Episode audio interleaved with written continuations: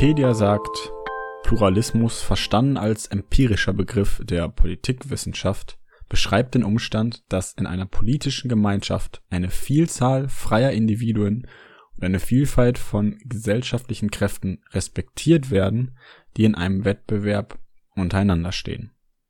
Der Duden sagt, mehrfaches, vielfaches, vielfältiges Vorhandensein, nebeneinander bestehen, Vielzahl.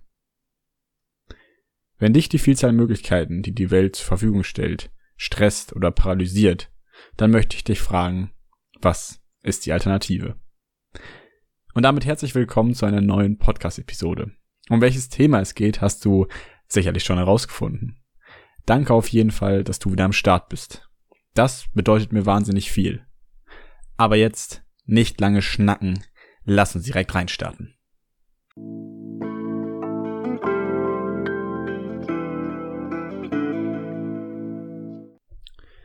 Was macht Pluralität eigentlich so schwierig? Ist es der Wettbewerb? Ist es der Vergleich? Ist es der Umstand, dass wir Menschen besser einschätzen können, was wir verlieren, als dass wir verstehen, was uns eine mögliche Veränderung bringen kann? Wie funktioniert Zeit in dem Zusammenhang?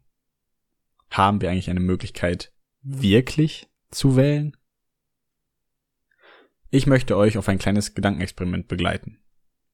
Es soll um die Frage gehen, wann treffen wir eine freie Entscheidung? Nehmen wir an, du oder ich stehen vor einer Entscheidung. Beispielsweise haben wir unser Studium fertig und wissen jetzt nicht so ganz in der Fülle von Jobs, wo wir uns so richtig bewerben wollen. Dich quält die Frage, was, wenn der Job nicht der richtige ist? Möchte ich jetzt eigentlich schon anfangen zu arbeiten? Was denkt der Laden oder meine Eltern, wenn ich sechs Monate einfach nur da bin und danach das alles wieder hinter mir lasse? Und wo führt mich das eigentlich alles hin? Ist es möglich, eine Antwort auf die Fragen zu bekommen? Jetzt in diesem Moment betrachten wir mal die Zeit. Dann verstehen wir, dass wir Handlungen nicht rückgängig machen können. Eine Sekunde vergeht. So oder so. Ob wir wollen oder nicht. Ob ich meinen Fuß also vor den anderen setze oder sitzen bleibe. Ob ich einen Kaffee mit oder ohne Zucker bestelle. Das alles sind Dinge, die ich lediglich beim nächsten Mal ändern kann. Nicht aber das Vergangene. Letztlich lässt sich schlussfolgern, dass die Vergangenheit, da sie unveränderbar ist, keinen Spielraum bietet. Lediglich Deutungsspielraum. Einen anderen Punkt betrachtet. Was ist eigentlich ein Moment? wissenschaftonline.de schreibt, ein physisches Moment ist die kleinste subjektiv noch wahrnehmbare Zeiteinheit, die kürzeste Dauer eines bewussten Gegenwartmoments. Dabei ist die Gegenwartsdauer, die physische Präsenzzeit oder unmittelbares Behalten eine Art Fluoreszenz der unmittelbaren Wahrnehmung. Bruchteile von Sekunden bis mehrere Sekunden dauernd die dazu führt, dass Wahrnehmungen auch ohne Absicht für eine gewisse Zeit bewusst und verfügbar bleiben. Ich halte das für eine wichtige Erkenntnis. Damit verlieren wir uns weniger in Nichtigkeiten, sondern versuchen zu verstehen, dass unser Gehirn einerseits bis zu acht Sekunden vor unserer eigentlichen Handlung unsere Handlung schon kennt und im Moment letztlich nur ein Bruchteil von Sekunden anhält. Zusammengeführt lässt sich festhalten, ein Moment ist kurz. Wir können ihn nicht wieder umkehren. Eine Handlung führt zu einer weiteren. Der Kreislauf kann von uns Menschen nicht unterbrochen werden, lediglich erlebt. Was letztlich die Folge ermöglicht, die Vergangenheit ist egal. Sie existiert nicht. Wichtig ist die gegenwärtige Entscheidungsgewalt, welcher der nächste Schritt ist. Äh, aber Patrick, Mann, wie kommst du denn jetzt darauf, dass die Vergangenheit nicht existiert? Und warum ist das überhaupt wichtig? Es ist wichtig, weil es als fundamentale Stütze dienen kann, diesen Gedanken zu verstehen, wenn man Entscheidungen trifft. Denn die Vergangenheit hat niemand von uns vollständig erlebt. Selbst die letzten 100 Jahre haben die wenigsten von uns vollständig mit eigenen Augen mitbekommen. Und auch wenn, selbst dann ist die Sicht auf die Dinge subjektiv. Alle geschichtlichen Ereignisse sind ein Zusammenschnitt von Erzählungen, die aus subjektiven Sichten entstanden sind. Jeder Mensch sieht mit anderen Augen. Und nicht selten haben Herrscher der Welt die Geschichte, und auch damit die Vergangenheit, zu ihren Gunsten verändert. Brunnenwasser beispielsweise hat fast immer eine Temperatur von ca. 14 Grad. Im Sommer mag das eine coole Erfrischung darstellen. Im, fin Im Winter fast schon wärmen. Und es ist das gleiche Wasser. Lediglich unsere Beobachtung, unser Umstand und unsere Situation sind anders. Also, die Welt ist subjektiv. Genau so ist es die Vergangenheit. Wenn die Vergangenheit subjektiv ist, dann können wir ihr einen Wert beimessen. Dann können wir sie verändern. Ja, und was hat das jetzt mit Entscheidungen zu tun, Patrick? Genau, kommen wir auf die Entscheidung zurück. Also egal wie du deine Entscheidung triffst und egal wie deine Entscheidung ausfällt, einerseits wirst du niemals die Alternative für genau eben diesen Moment kennenlernen, weil du nicht in die Vergangenheit zurück oder deinen Lebensspielstand neu laden kannst. Andererseits kannst du so aus einem möglichen Misserfolg deine eigene Version von Erfolg kreieren. Einfach, weil du es als subjektives Wesen in der Hand hast. Letztlich kannst du deine Entscheidung immer nur im Nachhinein bewerten. Ob der Kaffee schmeckt oder nicht. Keine Ahnung vorher. Im Nachgang weißt du Bescheid. Und ja, du hättest vielleicht auch den Tee nehmen können. Aber möglicherweise war der Teebeutel schlecht und du hast den Tag lang Magenprobleme, sodass der Geschmack vom Tee vielleicht besser als vom Kaffee war. Aber dein Tag war im Eimer. Was besser ist, wir können es vorher und nachher nie genau sagen. Lediglich annehmen und deuten. Das ist das Leben. Es kann sich niemand widersetzen. Vielleicht denken wir, wir hätten es in der Hand. Aber aufgrund eben dieser Begebenheit, es ist lächerlich zu denken, du könntest eine richtige Entscheidung treffen. Wirf einfach eine Münze. Nimm das, was sich in diesem Moment besser anfühlt und lebe die Entscheidung. Mach es zu deiner Entscheidung. Frag dich nachher, warum oder warum nicht.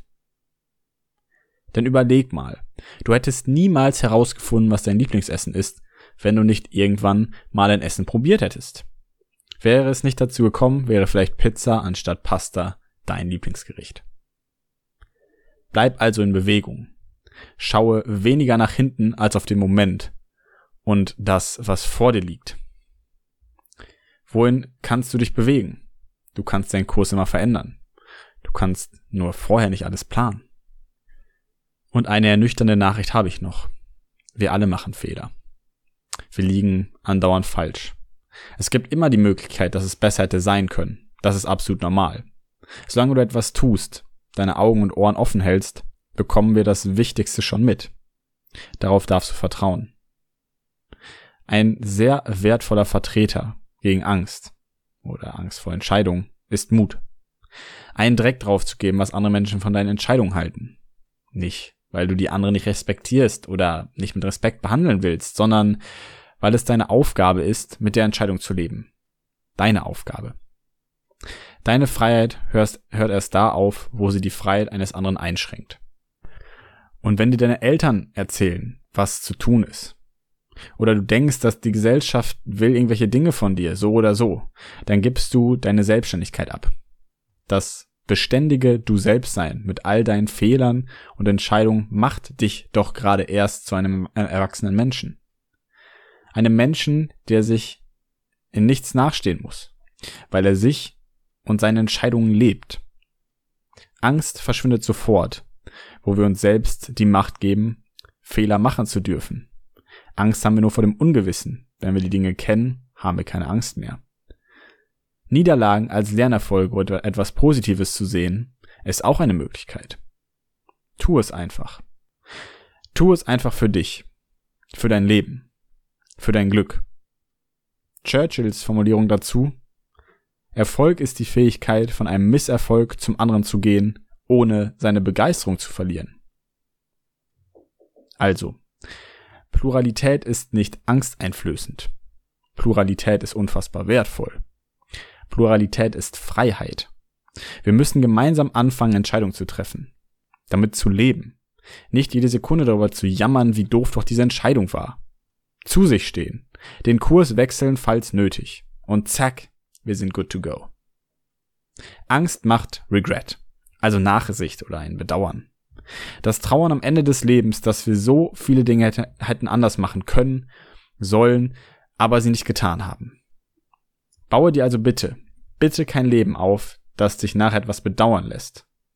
Tue die Dinge besser so schnell wie möglich, die du tun willst, damit du nachher nicht bereust, sie nicht getan zu haben. Einfach mal machen. Gerade wir mit Anfang 20 sind in der besten Position unseres Lebens. Wir haben alles in der Hand. Das sollte uns beflügeln, keine Angst machen. Auch wenn jeder von dir verlangt, dass du jetzt herausfindest, wie das Leben funktioniert. Niemand weiß das. Ich sicher nicht, du sicher nicht, deine Eltern definitiv auch nicht. Das ist eine Zeit, um Dinge zu versuchen, sich selbst gut zu positionieren. Wir können zehn Jahre lang alles verkehrt machen und trotzdem 30 sein und immer noch jung.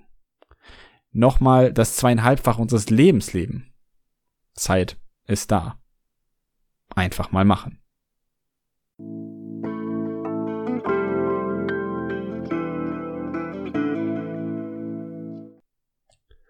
Und teilst du meine Meinung? Gern raus mit der Sprache. Oder direkt eine 5-Sterne-Rezension bei iTunes dalassen. Das würde mir und der Reichweite dieses Podcasts enorm helfen. Ich weiß, dass du mir dabei helfen kannst. Und je mehr Menschen unsere Gruppe an interessierten und inspirationsbegeisterten Menschen beiwohnen, umso weitreichender werden eben jene. Interesse und Inspiration. Also danke für deinen Support. Du bist atemberaubend. Hab eine schöne Woche, bleib gesund, bis zum nächsten Mal, dein Patrick. Ciao.